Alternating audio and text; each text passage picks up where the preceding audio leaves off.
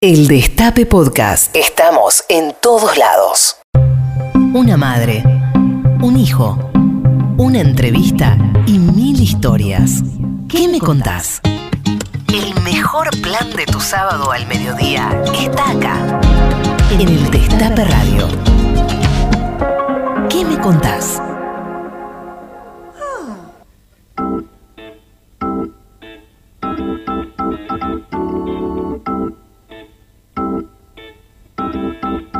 Buenos días a todas, buenos días a todos, buenos días a todes. Hoy sábado 12.06, 20 grados en la ciudad de Buenos Aires y este programa se llama ¿Qué me contás? Yo soy Charlie Pisoni y aquí a mi lado está ella, la gran conductora de la radiofonía argentina, Tati Almeida.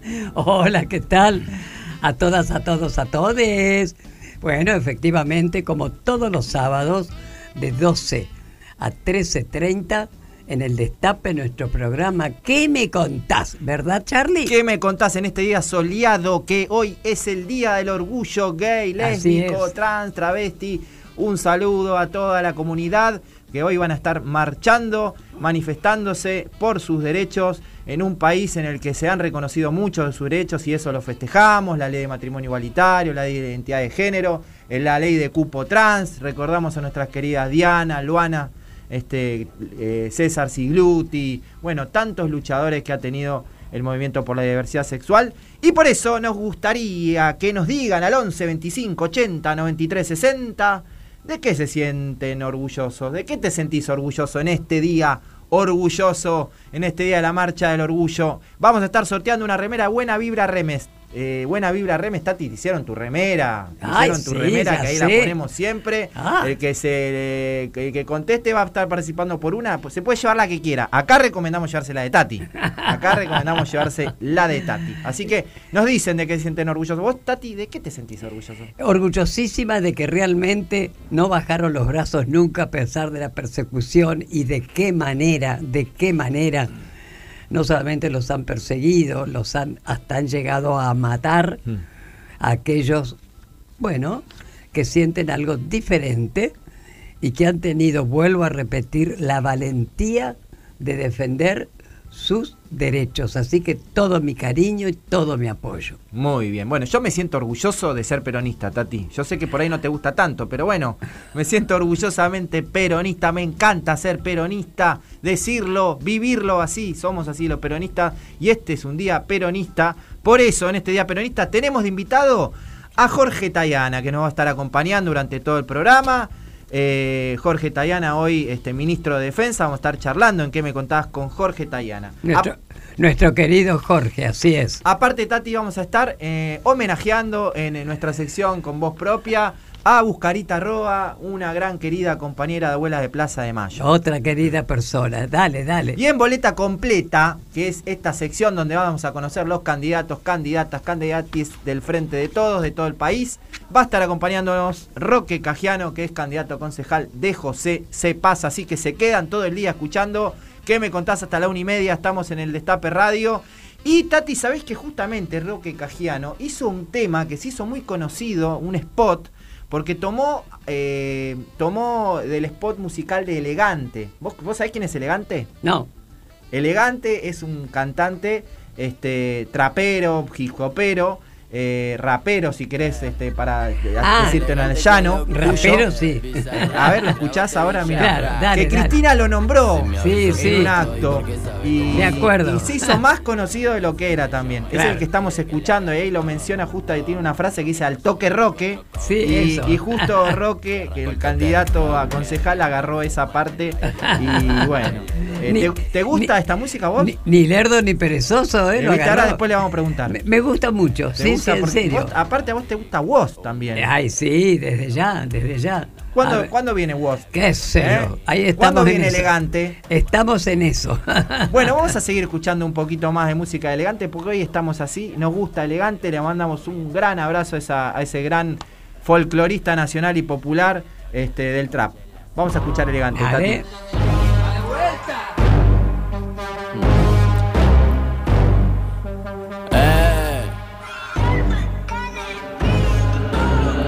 Caminando en los pasillos, me mantengo sencillo. Real antes que chorro entre comillas. El que subestimaba lo corrimos pa' la brilla. Ya estaban más que quemados y dimos vuelta a la tortilla. No me engancho en la gilada que me persiguen los giles. No me gusta el caretaje, eso no encajan con los pibes. Yo no rancho con modelo, ando con la guacha del barrio. Yo no quiero serme cheto, quiero serme millonario. Veamos directo al dato, vamos a ver cómo te explico. Los gatos siempre son gatos y los perros se hace lo que se puede, pero siempre estamos al mando. Si en tu barrio no te quieren, ¿de qué mafia estás hablando? Y bueno, ¿qué le vamos a hacer? Uno vino a liderar y otro vino a obedecer. Siempre ando volado, compa, nunca aterricé. Muchos quieren darme fin, pero no saben que ni siquiera empecé. Yo tranquilo, nervioso, peligroso de novela. Yo ando puesto para el negocio, sigiloso y con cautela. Que no se pongan celosos si se vienen con los favor, no me comparen, yo no soy como esa lora. Estos pichones no salieron de la cáscara, ya le saqué la máscara. Anda, avísale a tu papá que acá ya llegó el tátara. Que son todos unos títeres que ninguno baja pa' acá donde estamos los verdaderos. Mi herida la clica, 420 palos negros retumbando la bocina. Me sube la adrenalina, gata turra y gata fina. Tomando vino en la esquina, los chetos ni se imaginan. Eh, Un pañuelo como bandera y Santos en remera. Tati Almeida, Charlie Pisoni y vos. Sí, vos. ¿Qué me contás?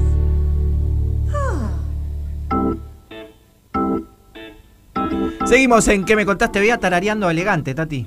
Efectivamente, me encantó, me encantó, te juro, es contagioso, Eh, che. eh, eh, elegante, que lo que. Eh, 11 25 80 93 60 nos dicen de qué están orgullosos, de qué se sienten orgullosos. Después sorteamos una revera de buena vibra. Estamos en Facebook, en Twitter, como arroba que me contás, arroba el Destape Radio. Ahí también nos pueden escribir.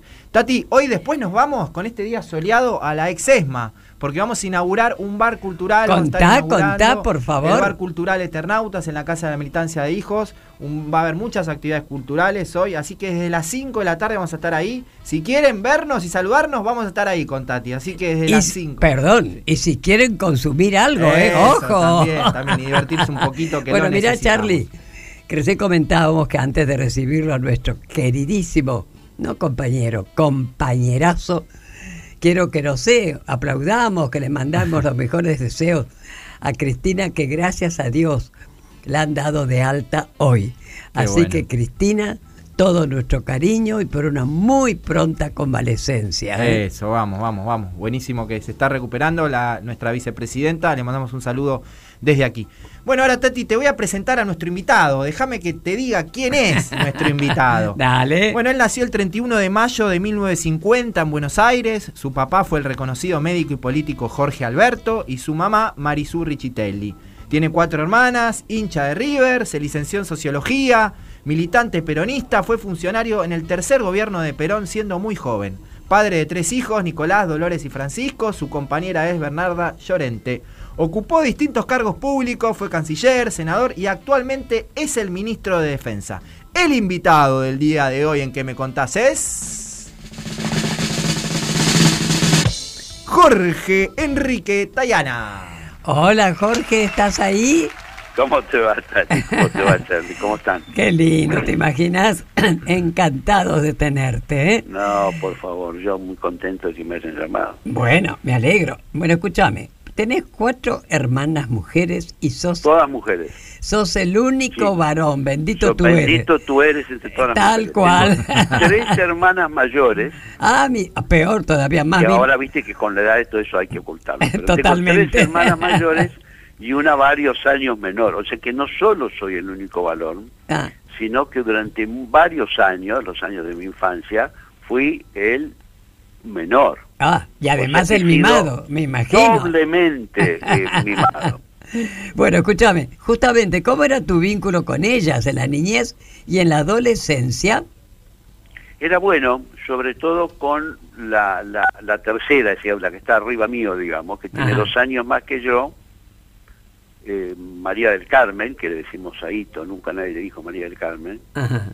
este, y que éramos cómplices, porque ella jugaba conmigo, andábamos a los cowboys, teníamos unas sillas que les poníamos montura y andábamos a, de, de- las sillas se rompieron un poquito, claro, pero este, la cosa funcionó con ella y con un primo mío, porque yo sí tengo un primo que es hijo único, que es varón, así que también era como un semi hermano, para buscar un varón lo traían a, él, digamos, venía él, así que pasaban mucho tiempo juntos, pero me llevo bien con mis hermanas, digamos, de hecho una, la segunda estudió sociología, y yo estudié sociología un poco por ella, porque ella se puso a estudiar sociología y se puso de novia con un muchacho que, que yo adoré, que se llamaba Juan Carlos Alzogaray, Lalo, y que fue su marido, después fue un compañero que lo, lo mataron, lo detuvieron herido y lo mataron en Tucumán. Este, y, y bueno, eso hizo que yo estudiara sociología, así que tenemos muchas cosas en, común. Y la mayor, que es este licenciada en letras, bueno, es la hermana mayor, así que siempre es la que orienta y es está acá, porque dos de mis hermanas viven afuera. La, que es viuda de, de y vive en Canadá. Sí. Y mi hermana Aito, la que jugaba conmigo, vive en California desde, ah, los años 70. ¿no? Escuchame, Jorge, ¿y era pariente de, del que hay que pasar el invierno o algo? Bueno, era hijo del general Julio Sogaray. Ajá. Claro. era comandante jefe del ejército. era, eh, o sea, sobrino de, de Álvaro. Claro. Sobrino de Álvaro, primo de María Julia. Exacto. Y hermano de Julito Alzogaray, que también fue compañero y estuvo. Exacto, exacto. así que sí. Este, o sea que era toda una revolución, pero era un gran, era, un tipo extraordinario. Este, y qué mérito. Y él, se fue a, estudiaban en la UCA juntos, con su hermana, y se conocen, se ponen de novio y en cuando fue en el 66 todos los líos estudiantiles, mm. en la universidad pública se, se, ganó, pese a la intervención y todos los palos, hubo toda una reacción que después va a dar origen a las cátedras nacionales. Mira. En El Salvador también hubo toda una reacción, pero en la UCA perdieron. Mm. Estaba Derisi, que era muy conservador, y los echó a todos. Mm. Este se, no lo echaron, pero decidió irse y se fue eh, Lalo le decíamos, fue A, la Sorbona, a París.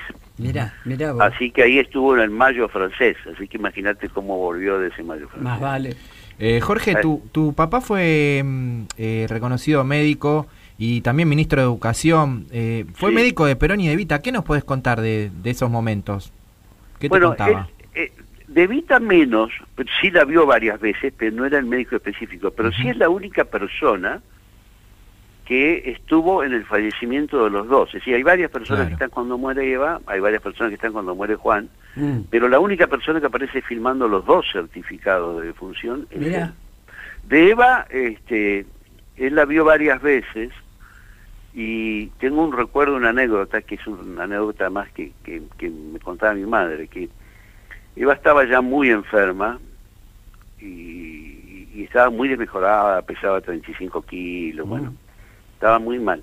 Y una vez la fue a ver ahí, a donde estaba la Biblioteca Nacional, que es donde estaba la, la, residencia presidencial hasta que lo demolió la Libertadora, ¿no? Para que la gente no fuera a poner flores. Mm. Y, y la fue a ver y Eva se le pasó hablando como 40 minutos de las enfermeras. Mira. Porque se había creado la escuela de enfermería universitaria en la Facultad de Medicina. Había creado papá, que era decano, había sido decano, en esa época era decano de medicina, de la UBA. Mm. Después fue rector. Y Eva le insistió, pero lo, lo, torturó, te diría, diciéndole este, que se acordara que era muy importante por el trabajo de la mujer y por la falta que hacían de las enfermeras y por la salud y, y estuvo dándole vueltas media hora y haciéndole jurar que iba a defender la carrera de enfermería. Qué maravilla, este y iba a ampliar. Y papá volvió a casa muy conmovido. claro. Y recuerda mamá que le dijo indudablemente es una mujer extraordinaria. Qué maravilla. Se, está muriendo y lo único que hace es hablar de los otros. Mira, ocupándose de los demás, ¿no? Ocupándose de los demás. Eso, eso es lo que el, el, recuerdo de, mm. de Eva, ¿no? ¿Qué te parece? Escúchame, querido, vos fuiste jefe de gabinete del Ministerio de Educación en la tercera presidencia de Perón. A ver, ¿Cómo fue tu paso por ese gobierno? Bueno, este, yo militaba en esa época en la Juventud Peronista y en un grupo este, más este, subterráneo que se llamaba Descamisados. Uno de los líderes de ese grupo era Dardo Cabo. Este, bueno, había otros bastante famosos. Sí, sí, sí. Y, este, y, y cuando... Y yo militaba en La Matanza. Yo militaba en La Matanza, habíamos organizado la coordinadora de Juventud Peronista de La, de la Matanza, que eso lo organizamos entre fines del 72 y comienzos del 73, yo empecé a militar en el 71, en, en La Matanza militábamos en un centro que estaba en la UOM, en el Ateneo de Estudios Sociales, que tenía una peculiaridad. La UOM de La Matanza era la única UOM antibandolista de todo el país. Ah, mira. Desde, ah, desde años atrás, desde la época de un dirigente que se llamaba Massa, que entonces tenía un ascendiente fuerte, y desde ahí fuimos organizando distintos grupos que se iban juntando, rejuntando, formando de la juventud peronista. Muchos grupos silvestres, digamos, que aparecían con gente muy joven, este, y, algunos otros grupos con dirigentes un poco más, más veteranos, ¿no? Así que yo, este, desde, desde, la, desde el Ateneo, había otra gente más grande, también yo era más chico, este, teníamos, teníamos una buena relación con la gente de la resistencia, que seguía militando ahí, o sea que éramos un, un, buen engarce generacional. Estaban los veteranos de la resistencia, que nos parecían viejísimos a nosotros, que teníamos 20 años, este, pero que habían estado en el exilio, en Bolivia, este, Masoni, Magín del Carmen Guzmán, había varios eh, próceres de la resistencia en La Matanza, y con ellos y con los jóvenes fuimos armando toda la, la, juventud peronista. Entonces yo estaba en eso. Entonces le digo, cuando le ofrecen el ministerio de mi papá, le digo a Dardo, a Dardo Cabo, le digo, Dardo, este, esto ya mayo, ¿no? O del 73, le digo, le ofrecieron la, la el ministerio a mi papá, bueno, vos ofrecete para ser su secretario, no seas idiota, dejate que éramos muy reales, yo ni siquiera tenía edad para ser, haber sido candidato, nada, no, nos interesaban esas cosas. Y este y así que ahí llegué, yo sí era sociólogo, ya me había recibido, yo me recibí en el 72, bastante joven, como 22 años, ya, ya había estado preso, entonces ya me había dado cuenta que yo estuve preso en lo que se llamó el Merlazo, que el año que viene cumplimos 50 años. El 1 de mayo del 72 hicimos una gran marcha por los trabajadores y terminamos reprimidos por la policía de Merlo. Y, después y varios terminamos presos y nos procesaron, ah, y nos llevaron al camarón y todo. Y después, Jorge, estuviste preso siete años más, del 75 Esa fue la segunda, o sea que no tengo que tratar de no ir preso una tercera vez, porque si pasamos de cinco días a siete años, la tercera vez puede ser... No hay, no, hay dos sin tres. Ahora, Jorge, ¿qué te... dos sin tres, Jorge, ¿qué, te dejó eh, la cárcel como enseñanza? Porque fueron muchos años, ¿no? Fueron muchos años. Bueno, primero aprendí que la mejor descripción del tiempo no, lo, no, no, la saqué de la cárcel, sino de una novela de Thomas Mann que se llama La montaña mágica. Ah, sí. Este, en, el, sentido que el tiempo, cuando vos tenés una rutina muy pautada y donde no pasa nada, porque estás mm. encerrado prácticamente todo el tiempo, eh, y no tenés visitas, ni familiares, ni nada, ni muchas noticias, este, el tiempo a la larga es como que se comprime, ¿no? Es decir, si vos me dijeras hoy, en vez de siete años y medio estuviste cinco, no podría sentir eh, que, que, es mentira lo que me decís, ¿no? Eso por un lado. Por otro lado, aprendí muchísimo y tengo experiencias muy, muy lindas de la solidaridad y de la, de la, y de la hermandad. La verdad que eh, yo estoy orgulloso de, de, de, cómo la pasamos juntos, todos los compañeros. Entre, otro, entre otros con nuestro querido Mario Clavel, ¿verdad? Que lo despedimos. con Mario estuvimos ah, mucho los otros días, ¿no? En, en, en Rawson estuvimos mucho juntos con Mario. Viste, gente muy querida, muy maravillosa, que, que dio ejemplos de solidaridad en mm. condiciones muy difíciles. Y de resistencia, Jorge. Y de ah. resistencia, que aguantamos. Además hubo una época que todas las noticias era que venía un familiar y lo que enterábamos es que a quien habían matado o secuestrado. O sea, que era horrible. Incluso los padre o hermana. Nosotros estábamos con, con, el cancagullo, ¿no? que mm. desaparece el hermano Jorge y desaparece la mamá. Estábamos con José Brontes, que desaparece la mamá también. Mucho tiempo. Con Ernesto Villanueva, que desaparece su hermano. Eso estábamos un grupo. Éramos un grupo muy en La Plata en el 70, eso, bueno, fueron distintos los años, ¿no? Claro, claro.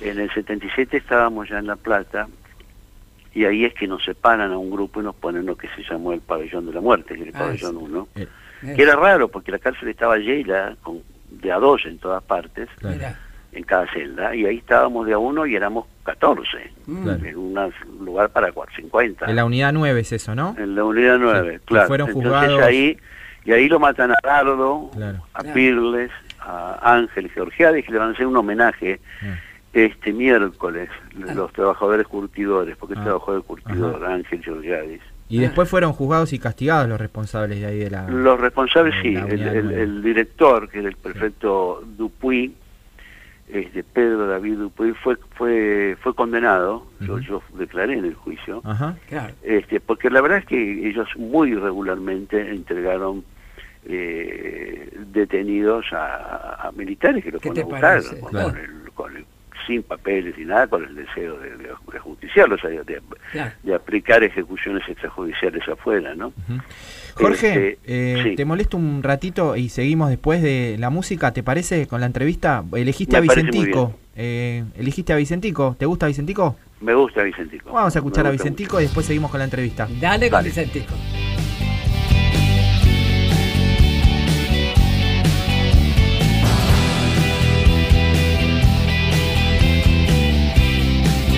Escuchar todo lo que hay para decir. ¿Cuál es aquel camino que tengo que tomar? Si solo hay un destino al que puedo llegar.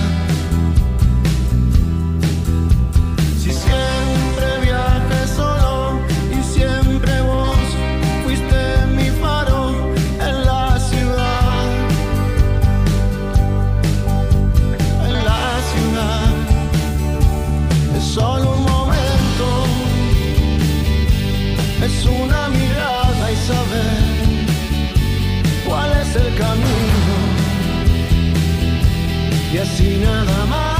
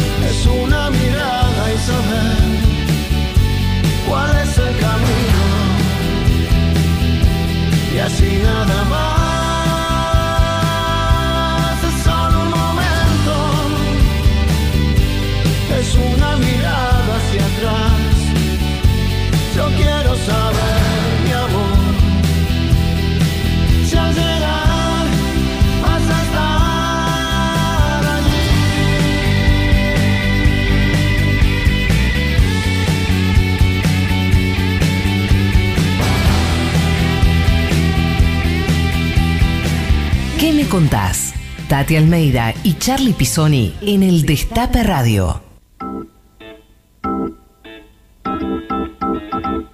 Seguimos en ¿Qué me contás? Queremos que nos digan de qué se sienten orgullosos, de qué te sentís orgulloso en este Día del Orgullo que poquito en breve ya comienza la marcha. Nos dice Mónica de Congreso, hola Tati hermosa, me siento orgullosa de Néstor, Cristina, la madre, las abuelas del CONICET, sus científicos y de la educación pública. De eso siento orgullo. ¿Qué tal? a ver, tenemos eh, audios, a ver.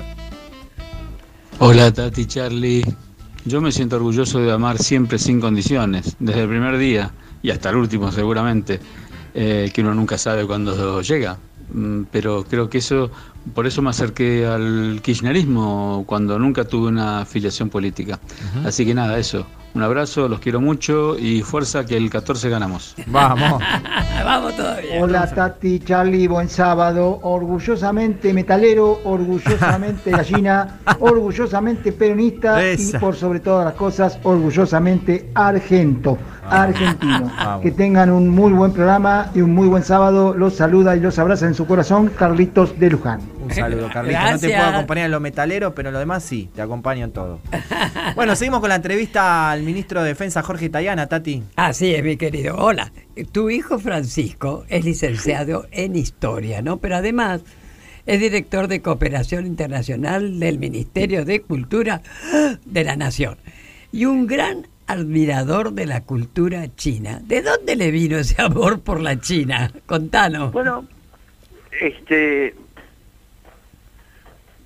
No sé. Él- la historia sí le gustó. Él, él- él es un joven, en- realidad, este, está mal que lo diga el padre, pero es muy talentoso. Tuvo una vida este, original y variada, porque él nació en Guatemala, Oh, porque yo era embajador en Guatemala y, y vivíamos allá. Y, pero es ciudadano argentino nativo, porque cuando sos hijo de diplomático sos como si hubiera nacido en la capital federal. Este, después vivimos en Washington cuando yo fui secretario ejecutivo de la Comisión Interamericana de Derechos Humanos Ajá, y sí. vivimos seis años en Washington casi Sí. y él se escolarizó allá. Después, este, cuando a Bernarda le ofrecen un trabajo importante en el sector privado de la televisión, en, en Telefe en esa época, este, y decidimos que ella lo acepte y que ese se encaminó para iniciar el retorno, porque Claro. siempre habíamos dicho que íbamos a volver. Nos había costado bastante vivir en el país, ella había estado exiliada, yo preso. Mm.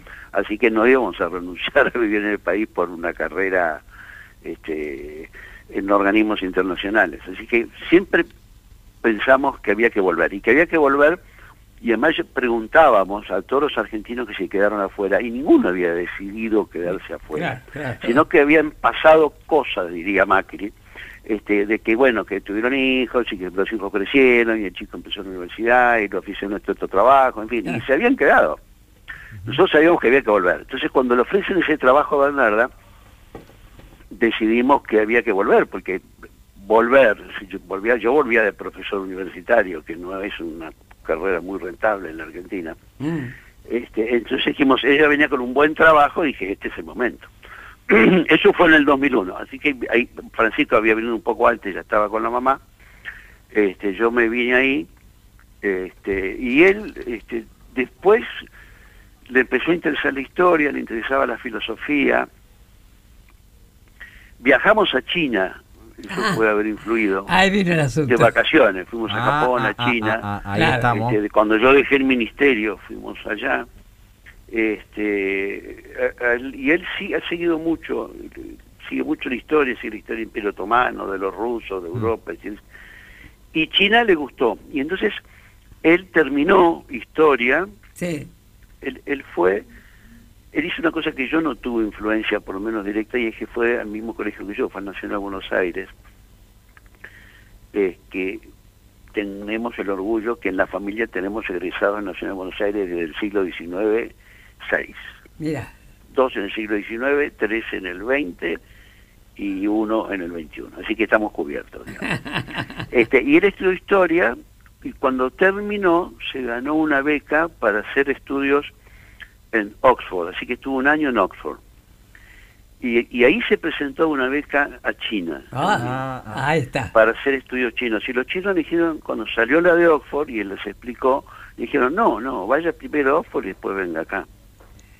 Y en Oxford él comienza a hacer un estudio y su tesis de estudios latinoamericanos en Oxford es este, las relaciones entre Argentina y China. Pero ¿qué te parece? Y aprendió el idioma, me imagino. Aprendió bastante, nunca se aprende del todo el chino, porque es un idioma... chino. este, vos sabés que muchos diplomáticos viajan sin los hijos para que la, la, la primera educación y la primera lengua sea el chino. ¿Qué tal? los dejan con los abuelos, Mirá, mirá. porque es, es difícil. Claro, Eh, claro. Con los- si sabés 600 o 700 este, caracteres, por ahí podés moverte, pero sos como hablando tipo Tarzán. Claro. Este, hablar bien es una cosa muy, muy, muy compleja y casi inacabable, porque el chino tiene, no solo tiene los, el asunto de los caracteres, sino que cada palabra tiene distinto, significa distintas cosas de acuerdo a la entonación. Y bueno, por eso es tan común decir, che, callate, esto para mí es chino, porque no es esto para mí. Por ejemplo, la palabra Mao, como Mao Zedong, sí. es Mao, que es un nombre, pero también es gato, ah. Mao. Y también Mao es, no sé, qué sé yo, ah. plumero, cualquier otra cosa. O sea, no es que es además palabra parecida, son otra cosa. Así que es un idioma muy difícil. Pero él estudió, él estuvo dos años viviendo en China, este, haciendo la maestría en estudios chinos y estudiando chino. Por suerte la maestría la cursaban en inglés, además de tener que estudiar claro, chino, claro. cursaban en inglés. Y este y bueno, y ahora está acá, pero además la cultura está en este fin de semana, creo que está prácticamente terminando un libro sobre las relaciones sino-argentinas. Sí, qué interesante, qué interesante. es un libro que va a ser larguísimo, porque él quería, todo el mundo dice que lo haga más corto, pues él dice que no, que quiere contar todo. Será cuestión de, leerlo tranquilamente. Va a leer, sí, pero es un regalo. Exacto. Va a, ser, va a ser largo y pesado, pero importante, así que está muy contento. Él sabe, sabe, sabe bastante de de China y yo le he entrado también porque yo he ido bastante a China. Claro, claro, se complementa. Escuchame, querido, Bernarda, tu compañera, es de Boca y vos sos de River. Hablan de fútbol, ¿cómo vivieron Poco. en casa el 9 de diciembre del 18?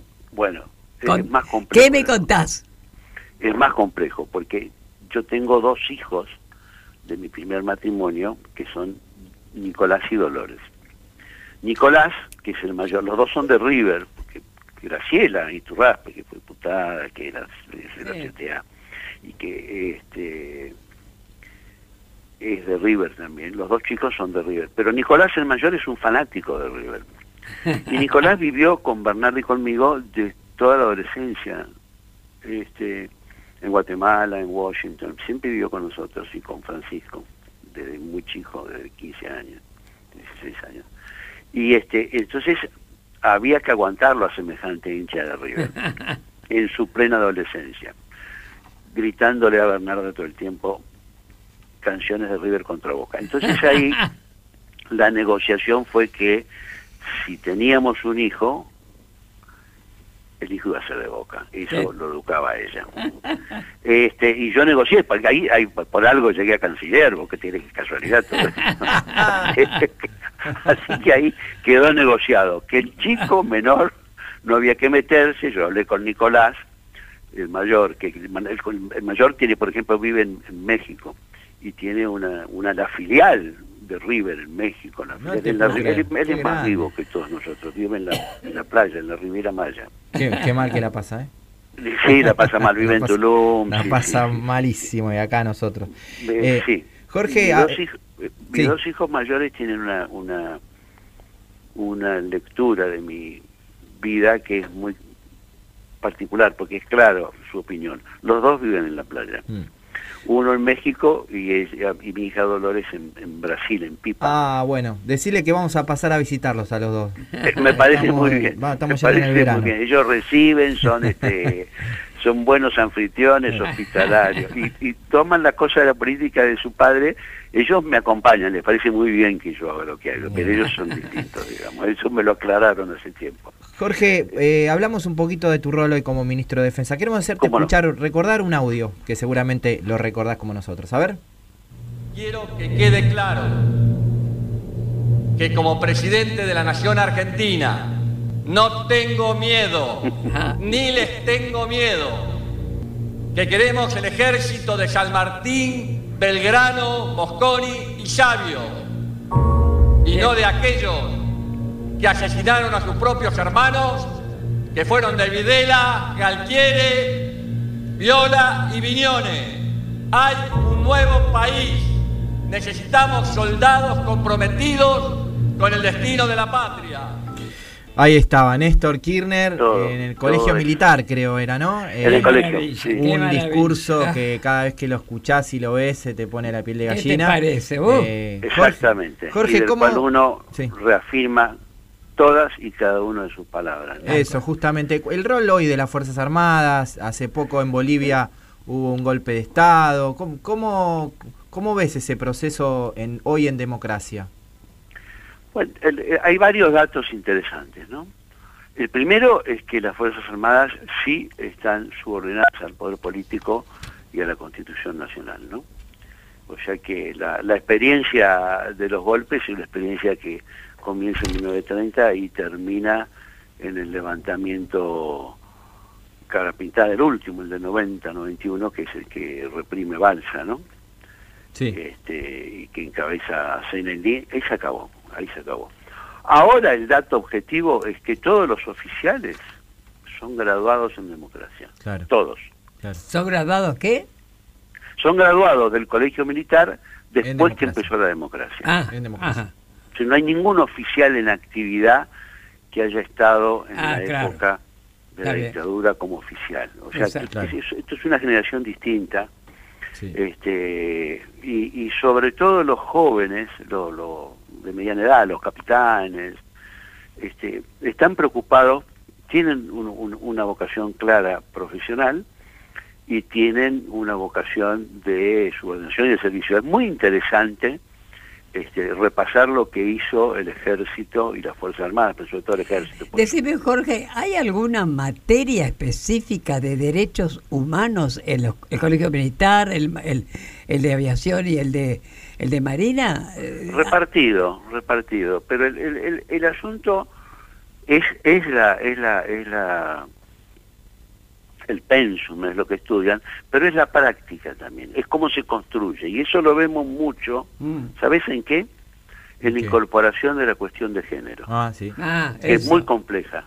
Y, y, podés poner cursos, y hacemos la ley Micaela y todo eso, pero cambiar ciertas culturas o, o ciertas tradiciones en distintas armas, este, no es una tarea sencilla, sobre todo porque en el caso de las Fuerzas Armadas, este, mucho está este, armado alrededor de una idea del valor o del heroísmo, de la entrega que es muy masculina en su, en su, mm. en su concepción, ¿no es cierto? Entonces, modificar todo eso, cambiar este eh, tradiciones, e, es, complejo, porque algunas tradiciones tienen que mantenerse porque dan identidad, pero otras evidentemente tienen que adaptarse y transformarse de acuerdo a los tiempos. Escuchame, sí, la tradición se puede mantener, pero eso no le quita que hubiera una formación de derechos, información de derechos humanos. Me parece que una cosa... Hay en el marco constitucional, hay, hay, hay y varía de acuerdo a las fuerzas y varía de acuerdo a, los, a, las cosas, ¿no? Mm. Este, en este año, por ejemplo, todos los oficiales han cumplido con la ley Micaela y varias horas. ¿eh? Sí, claro. Varias horas. ¿Y, lo solidario? ¿Y lo solidario? Por ejemplo? Bueno, lo solidario. Sí. Eh, por ejemplo. escuchame una cosa. Eso, eso fue importante eh, en la pandemia, ¿no? Es decir, el ejército, el presidente lo llamó a las Fuerzas Armadas y les dijo, quiero que contribuyan en la pandemia. Y ahí se inició lo que se llama el Belgrano 1, ahora estamos en el Belgrano 2, que es el, es, es el de, que fue básicamente el reparto de, de, de, de, cosas para la pandemia, ¿Sabes mascarillas, de cosas y de alimentos. Y eso lo hizo el ejército y la Fuerza Armada, pero sobre todo el ejército, también la Marina, la Fuerza Aérea, en casi todo el país, y con una interesante discusión de que fueron sin armas, ¿no? Claro, eso, Que, porque un soldado dice, pero un soldado sin armas no es un soldado. Exacto. pero no, dijimos, nosotros no, no estamos en una ocupación, estamos ayudando a la gente. Exacto, pero también... fue muy interesante la experiencia en algunos lados, ¿no? Una de las primeras fue en Quilmes, con, donde estaba Mayra Mendoza, y donde estaba la Villa Sur, y hubo que aislar. ¿Te acuerdas que fue uno de los primeros lugares que se aislaron completamente? Sí, sí, sí. sí. Este, y bueno, y esa fue una primera experiencia. Y después este, todavía seguimos. Yo el otro día fui a, la Carcova en San Martín y, el ejército sigue repartiendo raciones ¿eh? y sigue teniendo una relación con el padre Pepe que es extraordinaria. Yo me acuerdo mucho de la, el operativo en La Plata, ¿te recordás? Con las inundaciones, conjunto con, con las organizaciones sociales, políticas, que en su momento se comparó con el operativo Reo de los años 70, ¿no? Claro, era otra cosa, porque era otra situación política, pero fue una experiencia. Yo estuve la otra, hace dos semanas, estuve en el Chaco. Sí. Fuimos en, sobre el río Paraguay, en, La Leonesa, que es donde estaba antes el Ingenio Las Palmas, que es una zona que quedó muy deprimida y que se está recuperando, este, porque ha vuelto a generar trabajo, ya están trabajando con el arroz y con el pacú, en fin, distintas cosas. Pero, y, fuimos, y fuimos a hacer este una una tarea, que en realidad era una tarea que se había empezado, es una, es una, es una cosa que se hace en el litoral, digamos, del Paraná, y que la primera parte, que se hizo a comienzos de año, fue en, las costas de Santa Fe y de Entre Ríos, porque la idea es llegar a lugares que no se puede llegar normalmente, entonces iba con barco, lo hacían con barcos de la flota fluvial de la, de la Armada, con barcos de la Armada de la base de Zárate. Pero ¿qué pasó? Resulta que esto en el Chaco, no se podía llegar ahora con barco por la bajante. Claro. una cosa impresionante. Entonces hubo que reprogramarlo, porque dijimos, bueno, nos cancelamos y no hacemos nada. dijimos, no, la gente necesita. Entonces lo se reprogramó y se hizo más con ejército y se llega con todo. No, es solo que va el ejército, va RENAPER, va Desarrollo Social, va el ANSES, va PAMI, va todo, digamos, o sea, documento, vacuna, alimentos, este, inscripción, este, es todo una, una, una eh, odontólogo, es una batería que va y hace una tarea de, de asistencia, ¿no? Y eso creo que ha sido una experiencia que, bueno, que la sociedad ha valorado, pero que también ha valorado mucho este, la gente de las Fuerzas Armadas. O sea, mm. para la gente de las Fuerzas Armadas haber tomado contacto con la población, este, haber conocido, tener trato, este, verse bien, es decir, ha sido muy útil, ha sido muy útil, porque viste que siempre las Fuerzas Armadas, por, razones lógicas de seguridad y de cosas, tiende a ser una cosa que puede tener cierta separación, y además tiene una estructura que tiene que tener la cuestión jerárquica muy importante, ¿no? Por mm. eso es tan importante este, que una cosa es la jerarquía y la disciplina y otra cosa es y, el principio de, respeto a la autoridad que es muy importante y otra cosa es cumplir órdenes ilegales es, esa, lograr esa división que yo creo que se logró profundamente este, es una es una conquista importante para la sociedad argentina y también para, las Fuerzas Armadas. Así que lo que hay que cumplir, porque la, disciplina y la jerarquía es imprescindible. Vos no puedes mandar, el, concepto de la guerra es que vos mandás gente a atacar y que puede morir. ¿Quién, te va a obedecer si eh, no está obligado? Bueno, lo interesante es que este año el, presidente hizo unas directivas de defensa nacional que definen bien para qué tiene Fuerzas Armadas la Argentina. Y la Argentina tiene Fuerzas Armadas primero para, porque tiene una estrategia defensiva. Así Argentina no va a agredir a nadie. A nadie. Ahora, tener una estrategia defensiva, bueno, tiene una serie de consecuencias de todo tipo, donde pones la fuerza, cómo las escalonadas, qué tipo de equipo tienes que tener, cómo las preparas, todo eso. Pero básicamente tiene un concepto y es que tenés que tener una capacidad de reacción lo suficientemente significativa como para tener poder de disuasión. Es decir, la estrategia defensiva funciona si los otros no tienen muchas ganas de atacarte porque piensan que no les va a ir bien. O que van a encontrar cosas. Entonces, eso es, un, es, es importante. Y eso es una de las razones de la creación de una ley, que es el FONDEF, que es un fondo de recuperación de la defensa, que tiene que ver con los ingresos, es un fondo que está en el presupuesto, y que permite recomponer eh, materiales y volver a utilizar, reparar, es, recuperar, modernizar y si hace falta comprar.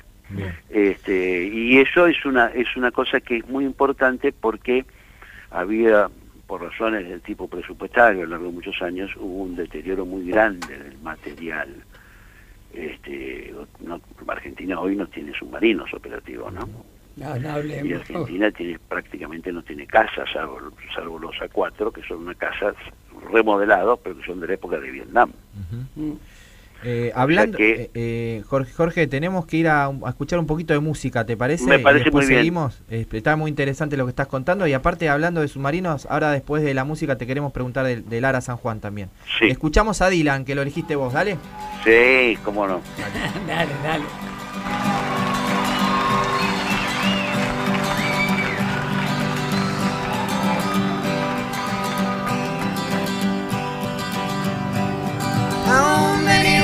Roads must a man walk down before you call him a man? How many seas must the white dove sail before she sleeps in the sand? How many times must the cannonballs fly before they're forever banned? The answer, my friend, is blowing in the wind. The answer is blowing in the wind. How many years can a mountain exist before it is washed to the sea? How many years can some people exist before they're allowed to be free? How many times can a man turn his head and pretend that he just doesn't see? The answer, my friend, is blowing in the wind. The answer is blowing in the wind.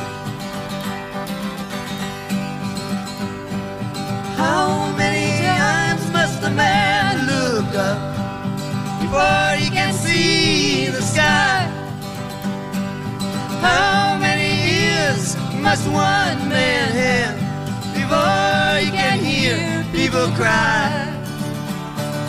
How many deaths will it take till he knows too many people have died? The answer, my friend, is blowing in the wind. The answer is blowing in the wind. The answer, my friend, is blowing in the wind.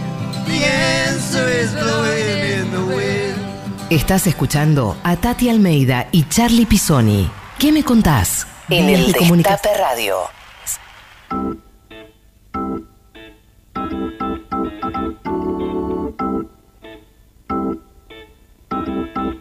Seguimos en el Destape Radio 11 25 80 93 60. Escuchamos mensajes. ¿De qué te sentís orgulloso? A ver. Hola, mientras escuchamos a Vicentico, les mando un saludo muy fuerte a la querida Tati, a Charlie Pisoni y al entrevistado, a Jorge Tayana, y la verdad que un abrazo enorme. Ojalá que la gestión, Jorge, sea todo lo necesariamente exitosa que, que el pueblo argentino está esperando, no solamente tu gestión, sino de todo este gobierno. Soy Daniel de Benavides, lo sigo escuchando y Una- les agradezco cada sábado. Muchas gracias, Daniel. Un saludo para vos. ¿Otro más? Bueno, es un orgullo realmente que esté Tayana ahí, que me encanta, este y tenerlo también de nuestro lado. Y por supuesto, bueno, orgullosamente Peroncha y Argentina, y los escucho desde Cancún, Noni. para bueno, mira. besotes para Cerquita todos. de tu divina, hijo. este, Bien, gracias. Tati, el programa, todo. Besotes. saludo y saludo al gatito. Cerquita de tu hijo estaba ahí. Cerca, qué grande. Bueno, seguimos, Tati. Bueno, escúchame, querido. A ver, Dios mío, ¿qué pasó con el ARA San Juan? ¿Qué acciones está llevando adelante el- tu ministerio para esclarecer esta tragedia, Dios mío? Bueno, eh, acá hubo un consejo de guerra. Sí. Eh, en el ministerio se hizo un consejo de guerra y ese resultado se, se condenó a algunos eh, con las funciones del consejo de guerra y luego se pasó a la justicia. Ha, habido tres cosas. El consejo de guerra que terminó, que lo se hizo en el área de defensa con la Armada, el, eh, la investigación en el Congreso, que fue bicameral y que también terminó y produjo su informe, y lo que continúa es el juicio federal, en, en el juzgado federal de Caleta, Bolivia, al cual nosotros le hemos enviado todas las, las los resultados de la investigación que se realizó y del Consejo con las declaraciones de todos y del cual seguimos porque el Ministerio de Través de la Armada es querellante en ese, en ese juicio que se presenta en la denuncia. Eh, ahora viene un cuarto aniversario. Sí.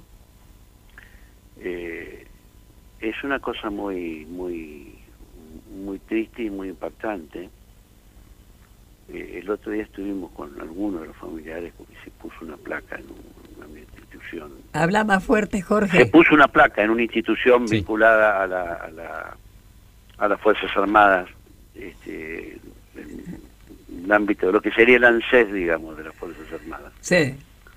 Este, y, y bueno, es un drama que no cierra, ¿no? Es ¿Y qué te parece? es un drama que no cierra.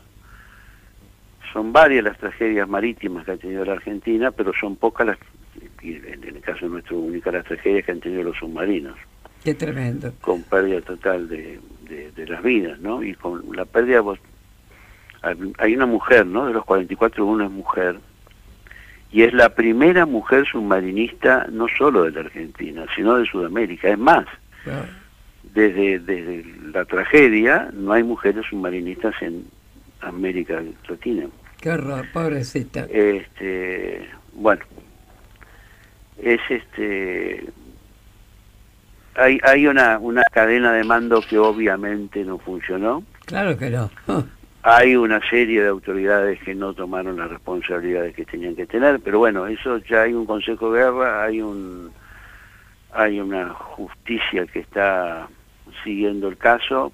Yo espero que sirva para determinar bien las responsabilidades y que establezca lo que tiene que establecer. Sí, Jorge, pero hay que estar arriba, hay que estar arriba, porque esta justicia más vale, ¿no? Sí, Oh, sí, bueno, es, es la justicia de Caleta Olivia, hay que hay que Sí, que ayudarla. está bastante criticada por los ¿Cómo no? ¿Qué te la- parece? jueza, ¿no? Está ya, este, claro, no es un juzgado más fuerte. Este, pero hay que seguirlo y eso lo vamos a Claro. seguir. Eso no hay ninguna duda. Bueno, Lo vamos a seguir porque todo tiene que quedar perfectamente claro y sobre todo que tienen que quedar las responsabilidades y las consecuencias para los Claro. Hay ¿no? porque hubo gente que ni se enteró durante tres días y que tenía que saberlo y estaba en la cadena de Sí, sí, mando. sí, sí. Es decir, hay cosas muy, muy, muy delicadas. Pero bueno, es un tema desde el cual no, no nosotros tenemos una actitud de, de mucha firmeza en seguirlo, pero no, no tratamos de no hacer una utilización política de eso porque es muy delicada la No, situación de la, de la de la, de la Marina, ¿no? Se, Ah. va mi más que la de la Marina del Ministerio. Nosotros, Totalmente. Se hizo el Consejo de Guerra, se colabora con la justicia, se apoyó la investigación que se hizo en el, en el Congreso y este y, y damos toda la contención que podemos a los familiares, ¿no? Este, Bueno, Jorgito. Que realmente tiene una cosa Jorge. hoy irreparable. ya estamos llegando al final de esta entrevista con vos y ahora te voy a hacer la pregunta del millón. Dale. ¿Cómo ves el escenario político post o antes, qué sé yo, 14 de noviembre y qué medidas debería tomar el gobierno? Bueno, este, a ver, eh, me parece que primero nos sorprendimos todos con el resultado de septiembre. Muchos, yo entre ellos, pensábamos que ganábamos por poco, Mm, pero que ganábamos. Este, nos equivocamos. No, no, no tuvimos en cuenta un hecho cierto, y es que casi siempre, salvo en 2005, perdimos todas las intermedias. Todas. Incluso Néstor. Néstor Kirchner perdió contra de Narváez. Usted nos acordamos de eso, ¿no? O sea que me parece que tampoco hay que dejarse envolver en el clima catastrófico que trata de imponer la oposición y, y grandes medios, ¿no? O sea que la derrota electoral en elecciones de medio término, que se trata de elegir diputados y senadores, este, es como un juicio final sobre el gobierno. No, no, no es un juicio final. Este, con Cristina perdimos las elecciones del 9, Néstor contra de Narváez, y en el 11 Cristina sacó 54%. Está bien, es cierto, en el medio ha muerto Néstor, pero había habido una recuperación del país. O sea que, este, primero, creo que hay que desdramatizar el resultado de una, de una eh, elección intermedia, primero. Segundo, creo que estamos haciendo un esfuerzo por mejorar el resultado electoral. Yo creo que eso se va a lograr. Ahora, también acepto que me equivoqué la vez pasada, pero que yo creo que se va a lograr. He estado recorriendo, he visto gente y veo mucho más entusiasmo militante que en la vez anterior. La vez anterior me parece que no dormimos, por decirlo de alguna manera, todos. Tercero, creo que es importante mantener la unidad del frente de todos, que es una unidad que no sirve solo para ganar elecciones o no ha servido solo, sino que tiene que servir para poder gobernar. Claro, claro. Y esto es fácil decirlo y más complejo hacerlo, mm. porque eso implica eh, ponerse de acuerdo en una serie de puntos. Por ejemplo, todos sabemos más o menos qué va a pasar el 14, un poco más, un poco menos, pero sabemos que va a haber un resultado complicado electoralmente para el frente de todos, y sabemos que quedan dos años de gobierno en el cual tenemos que hacer un montón de cosas, porque el resultado electoral de septiembre de las PASO lo que nos indica es que en buena parte de la población, incluso en parte de lo que tradicionalmente ha sido el voto peronista, no hay la satisfacción que pensamos que tendría que haber en un gobierno peronista. Y no hay satisfacción porque la verdad es que las necesidades son muchas y muchas no se han podido resolver. Y, y el, cómo se enfrentó el tema de la, de, la, de la pandemia está muy bien y ahora hemos llegado a niveles altísimos de vacunación y hemos tenido campañas en contra muy grandes, pero eso me parece que la, la, la, sociedad lo toma como algo que es la responsabilidad del gobierno, cuidar a su población. O sea, no te van a votar simplemente porque los hayas cuidado bien. Eso es una razón que entiende la mayoría de la sociedad, es una obligación que tiene este, el gobierno y las distintas autoridades del Estado.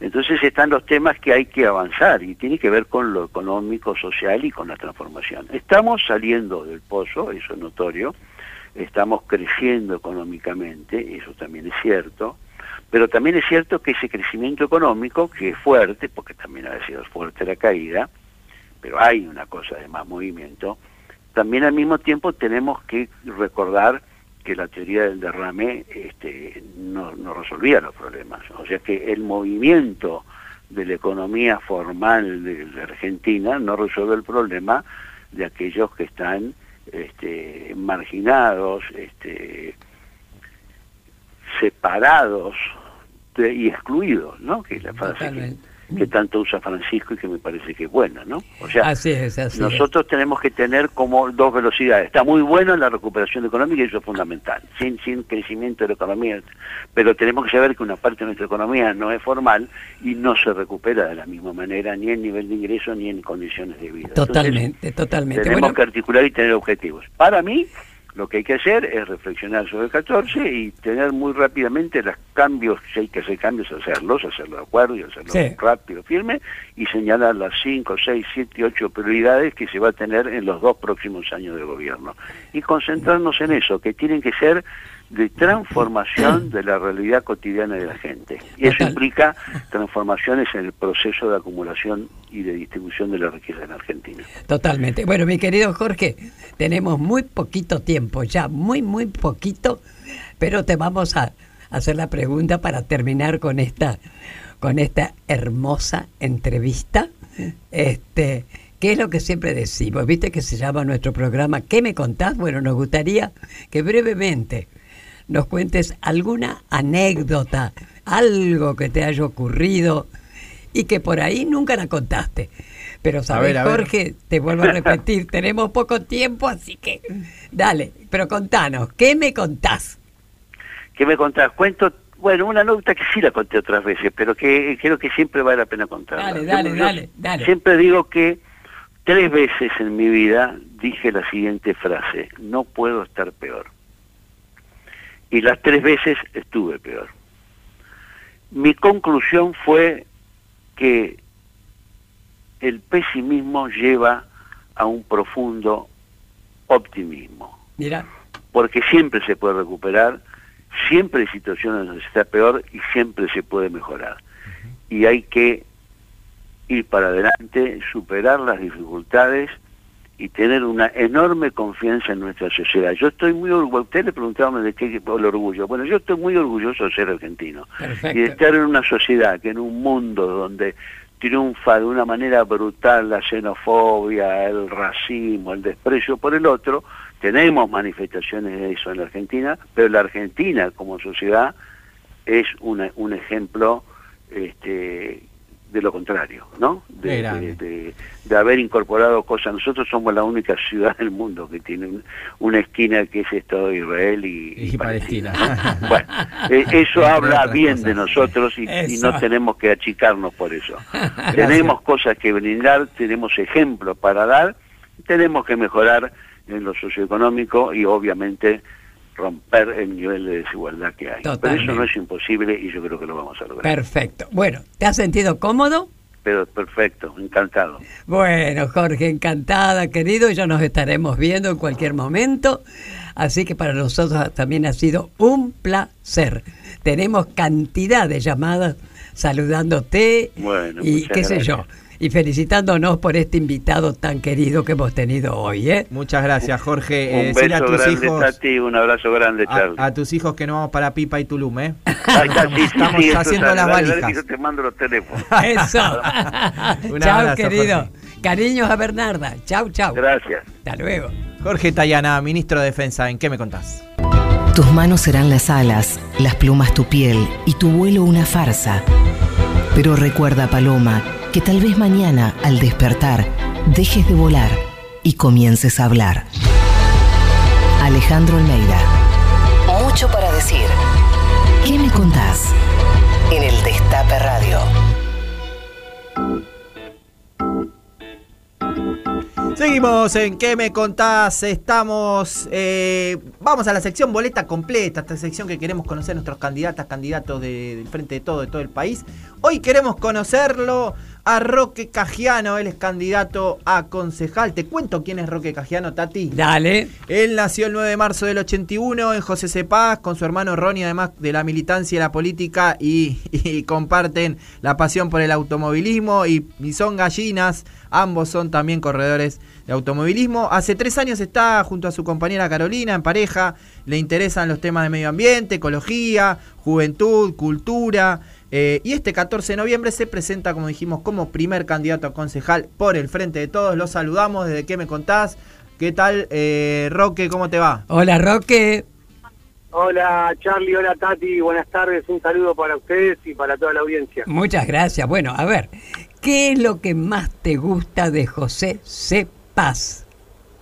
Lo que más me gusta de José C. Paz, Tati, la verdad que todo lo que estamos haciendo en educación junto al intendente Mario Ishi, lo que venimos haciendo en salud, creo que son las dos cosas más importantes. Claro. Y, y, con mucho futuro para, para José de Paz. Así que le pondría una ficha muy grande a la UNPAS, que eh. nuestra querida UNPAS es un, es un símbolo para José de Paz, ya la universidad, gracias a Néstor y a, y a, y a Cristina, ya por el 2010 lo pudimos inaugurar, fue una de las últimas obras que inauguró Néstor antes de irse, así que nada, creo que es lo más que más me gusta de José de Paz. Y hace, hace poco estuvimos en la inauguración, estuvo el presidente, el gobernador, el intendente inaugurando la Facultad de Medicina de la AMPAS, un acto histórico realmente este para, para todos José Cepaz, ¿no?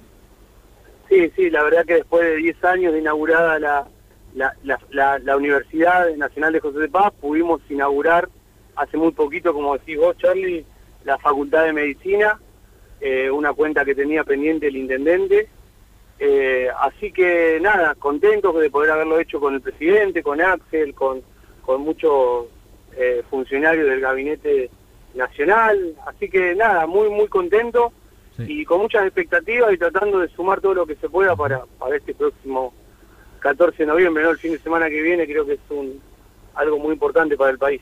Y me asombró mucho del, del acto de la, de, de- de la inauguración de la facultad que el 100% de la obra fuera hecha por la constructora municipal, que además conduce tu hermano, que es secretario de Obras Públicas, este, Ronnie Cagiano, este, una constructora integrada íntegramente por trabajadores y trabajadoras del municipio, es decir, que el 100% de la construcción de la facultad la hizo el municipio. La verdad es impactante. Qué importante, ¿no? Así es, así es. Es un, es un sistema que usa el intendente desde, desde siempre. La mayoría de, las obras de José de Paz las hace la constructora municipal y con eso logramos darle trabajo a mucha gente de José de Paz, que no tenemos eh, muchas empresas, somos un, distrito de, de gente trabajadora muy humilde y bueno, hay que ir rebuscándosela y, y con la obra pública no siempre en, la, en el tema de, de la constructora municipal el intendente hizo mucho hincapié y todo lo que se hizo porque la universidad también se hizo así, los hospitales también se fueron haciendo con, con, con la constructora municipal y así muchas obras, la mayoría de las obras de José Paz se, se hacen por, por la constructora. Y bueno, te vimos en los medios nacionales, ¿sabes, Tati, que Roque salió en todos los medios? Porque hizo un tema, un spot, que con la canción de Elegante, este, porque la canción de Elegante dice en un momento al toque Roque, ¿viste? Eh, a ver, ¿lo tenemos el spot ahí?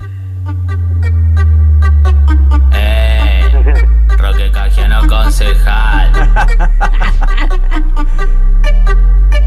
Para José sepa juventud y trabajo por mucha más ¿A quién se le ocurrió esta genialidad, Roque? Charlie, mira, a los chicos, hace un tiempo, hace dos, cuando asumí, este va a ser mi segundo mandato si, si la gente nos elige. Y, y cuando arranqué el Consejo Liberante tuvimos la idea eh, de hacer unos centros culturales que en José de Paz no había. Sí. Nos pusimos a trabajar en eso y, la verdad que, que nos fue muy bien y los chicos del Centro Cultural se les ocurrió la letra, la, la, la fusionaron con la de elegante y desde ahí salió y, estaba buenísima, lo que no pensamos que iba a tener tanta tanta repercusión, ¿viste?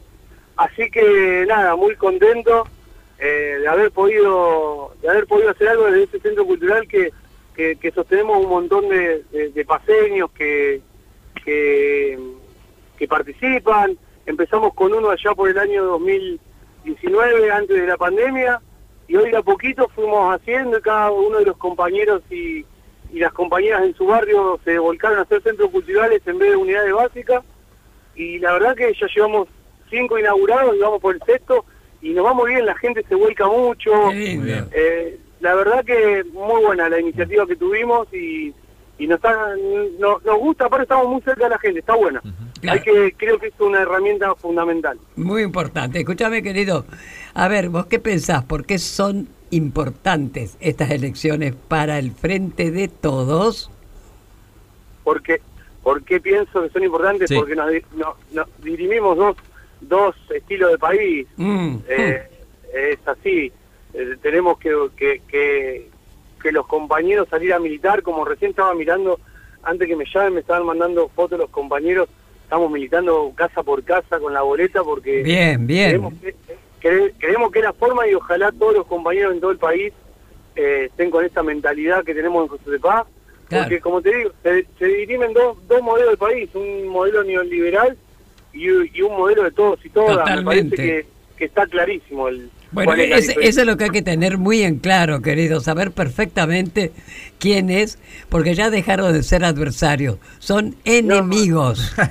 Por eso, por eso hay que trabajar mucho, hay que trabajar mucho, militar y contagiar esa chispa que, que gracias a Dios todavía está en José de Paz. José de Paz es un distrito muy militante, que le mete muchas ganas, contagiar esa energía y esas ganas a- al resto de los municipios y, y de, los, de los lugares del país, ¿no? Que, Totalmente. que hicimos una gran elección, gracias a Dios, en las PASO, eh, podemos, esperamos poder repetirlas para, para que pa- para llevar la mayor cantidad de, de votos posible para poder tener un, un, un congreso con, con, con mayoría, ¿no? Ojalá así sea. Eh, te mandamos un gran saludo desde acá, Roque. Ojalá que este, seas electo concejal, todo así lo indica. Eh, y un saludo para todos los paseños y las paseñas, como les gusta decir a ustedes. Mucha suerte, querido, suerte, ¿eh? Muchas muchas gracias Tati, muchas gracias Charlie por, por tenerme en cuenta. Eh, un saludo para todos y bueno, vamos esta última semana a dejar todo que, que tenemos que, que, que saca- hacer una gran elección para dar vuelta a lo de las pasos. Así es. Un Chau,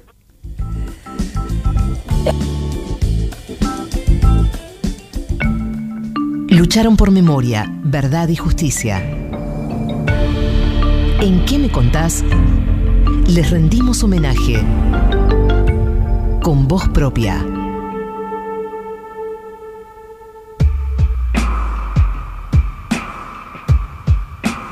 Hoy en Con Voz Propia homenajeamos a Buscarita Roa, integrante de Abuelas de Plaza de Mayo. Efectivamente, nuestra querida Buscarita siempre con un perfil bajo, pero la pucha, ¿cómo aporta? eh? Qué grande, Buscarita. Déjame que te diga quién es Buscarita, quién, así la conocemos todos y todas.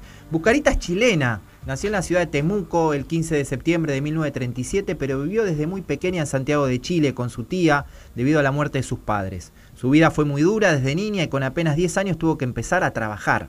A los 13 conoció un chico del cual se enamoró y a los 16 tuvo a su primer hijo, muy joven, José Poblete. Luego llegaría Lucy, Fernando y con el tiempo se convirtió en madre de cuatro hijos más.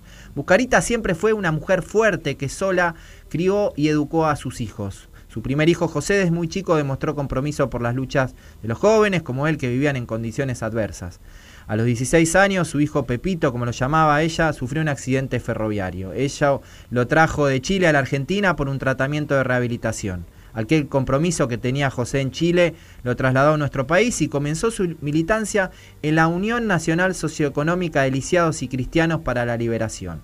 El, 18, el 28 de noviembre de 1978 secuestraron a José y a su mujer, Gertrudis eh, Ilaxic, y y a su bebé Claudia Victoria de apenas 8 meses. La pequeña Beba junto a su madre estuvieron cautivas en el Olimpo durante dos días, pero gracias a la búsqueda de las abuelas de Plaza de Mayo, Buscarita pudo reencontrarse con su nieta en el año 2000.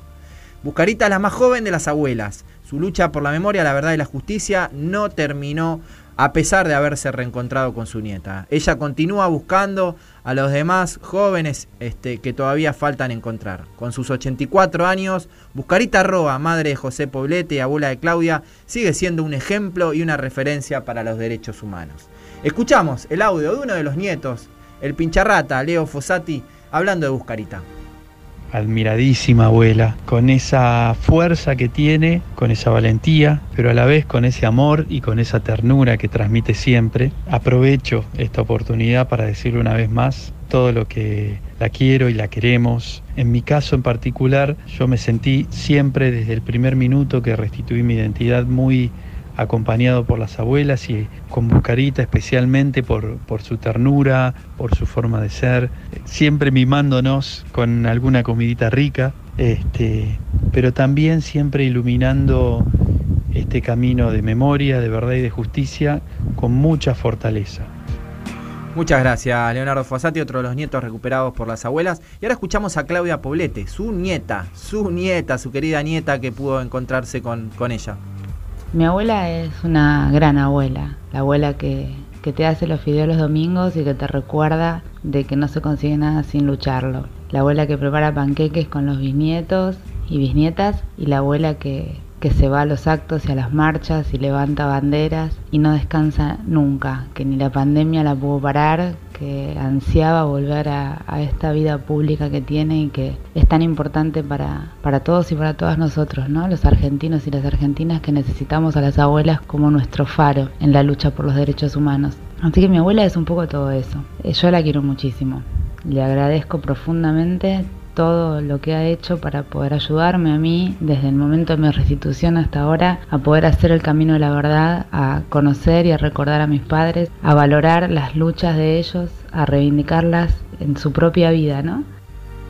Qué lindo, qué recuerdo hermoso. Me imagino, Buscarita, si estás escuchando, tendrás baberos por parte de tus queridos nietos, ¿verdad? La verdad que impactante el mensaje de Claudia, ¿eh? me dejó acá emocionado. Escuchamos a, a, a ahora sí, escuchamos a Buscarita.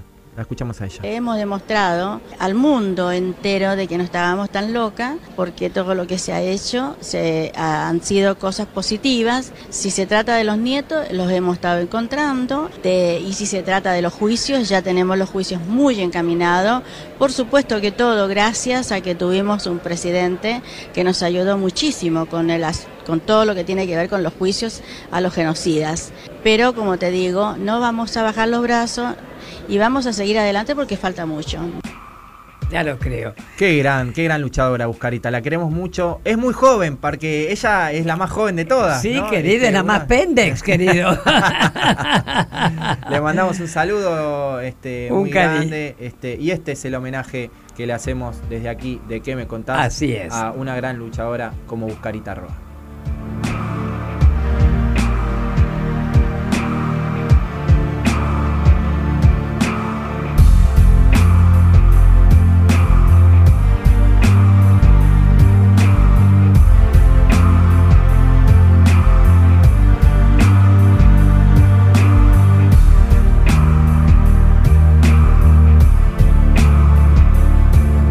Tati Almeida, Charlie Pisoni y la voz de los que tienen algo para decir. ¿Qué me contás?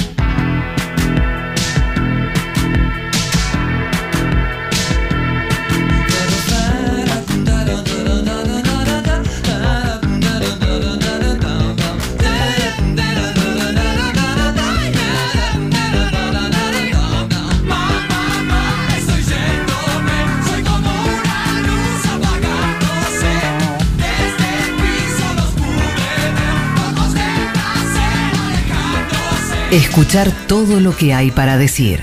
¿Qué me contás? Nos siguen pegando abajo. Tati, nos siguen pegando abajo. Nos estamos yendo de qué me contás. Este sábado hermoso está para salir, para ir a la Exesma que inauguramos el bar cultural Eternauta. Vamos a estar ahí desde las 5 hasta que las velas no ardan, diría. ¿Qué te parece, Charlie? Cátedra de periodismo deportivo, cátedra de historia y ahora cátedra de Morphy, querido. Bueno, bueno, eh, vamos a estar ahí festejando este evento cultural. Eh, los invitamos, las invitamos a que nos acompañen ahí en la Exesma. Nos vamos, Tati. Déjame decirte que en la operación estu- eh, técnica estuvo Nico Greenberg. En la producción periodística, Caro Ávila, Blas Lantos, Belén Nazar. En las redes, Caro Ortiz. En la producción general, Lalo Recanatini.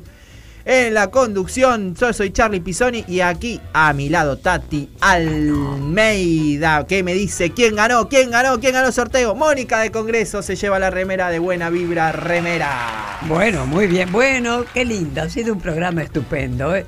Sinceramente, Jorge es un libro abierto, pero para estar un mano a mano. Sí, ¿no? Lamentablemente, Sí. los tiempos nos corrían. Bueno, Sí. mis queridos oyentes, todas, todes, hasta el próximo sábado a las 12 del mediodía en el Destape, en nuestro programa ¿Qué me contás? ¿Quién viene el sábado que viene? ¿Quién viene? Jaja. ¿Quién viene? ¿Un actor? ¿Y qué actor? Un actor. Uno que no es ñato, precisamente. Un pastor. El pastor. El pastor, el pastor lo vamos a tener acá. Bueno, así es, así eh, es. Nos vemos el sábado que viene, quédense. Eh, ahora escuchamos el Panojo, el Panorama Nacional eh, de Juicios contra eh, por eh, delitos de lesa humanidad. Y después, la más maravillosa música, se quedan acá con Maxi Martina, Meli Pérez y Foresi a escuchar todo el día la radio del Destape. Y el que no escucha la radio maneja el patrullero. Totalmente. Chau, chau. Panoju. Panorama Federal de Juicios a los Genocidas. Panoju. Panorama Federal Semanal. Panoju 116, semana del primero al 5 de noviembre. Novedades. Ciudad Autónoma de Buenos Aires. Sheraton 3. El Tribunal Oral Federal número 1 condenó a seis años de prisión al genocida Ricardo Alberto Pascual como coautor del delito de privación ilegal de la libertad y aplicación de tormentos a María de las Mercedes Holoidovsky. Además, siguiendo el pedido de la Fiscalía, absolvió al ex oficial del ejército por los mismos delitos cometidos a Héctor Daniel Klosowski, quien sigue desaparecido. El centro clandestino Sheraton funcionó en la subcomisaría de Villa Insuperable en el partido bonaerense de La Matanza. Declarar que los hechos objeto de este proceso constituyen crímenes de lesa humanidad que fueron cometidos en el marco de un genocidio. Ciudad Autónoma de Buenos Aires. Megacausa ESMA. El Tribunal Oral Federal número 5, con las firmas de Daniel Obligado, Adriana Paliotti y Adrián Grunberg, autorizó al genocida Randolfo Luis Agustis Cachi, condenado a perpetua, a salir los domingos al mediodía para concurrir a ceremonias religiosas. Provincia de Buenos Aires. La Plata, Jorge Julio López. El titular del juzgado federal número 3, Ernesto Kreplak, hizo lugar a la medida de no innovar solicitada por la Fiscalía y ordenó al cementerio municipal que se abstenga de modificar, mudar, alterar y o introducir cambios sobre 66 tumbas con restos no identificados que fueron individualizadas en el marco de la investigación por el paradero de Julio López. Formosa. Participación judicial. El fiscal federal de Corrientes, Flavio Ferrini, solicitó que se juzgue a los ex jueces integrantes del Tribunal Superior de Justicia de Formosa durante la última dictadura genocida, Bernardo Alfredo Montoya y Jorge Demetrio Vázquez Rey, por los delitos de abuso de autoridad e incumplimiento de los deberes de funcionario público y por el encubrimiento de los secuestros, torturas y desapariciones forzadas de los que fueron víctimas un grupo de empleados y empleadas del Poder Judicial. Esto pasó. Esta semana continuaron las audiencias desde San Martín, Ciudad Autónoma de Buenos Aires, La Plata, Mendoza, Jujuy, San Rafael, Salta, Neuquén, San Juan y Santa Rosa. Muy bien, con esto damos por terminada la audiencia. Esto fue Panoju, Panorama Federal de Juicios a los Genocidas. Una realización de Hijos Capital y La Imposible, www.laimposible.org.ar. Un pañuelo como bandera y Santos en remera. ¿Qué me contás? Tati Almeida, Charlie Pisoni y vos. Sí, vos. ¿Qué me contás? Reviví los mejores momentos de la radio. El Destape Podcast.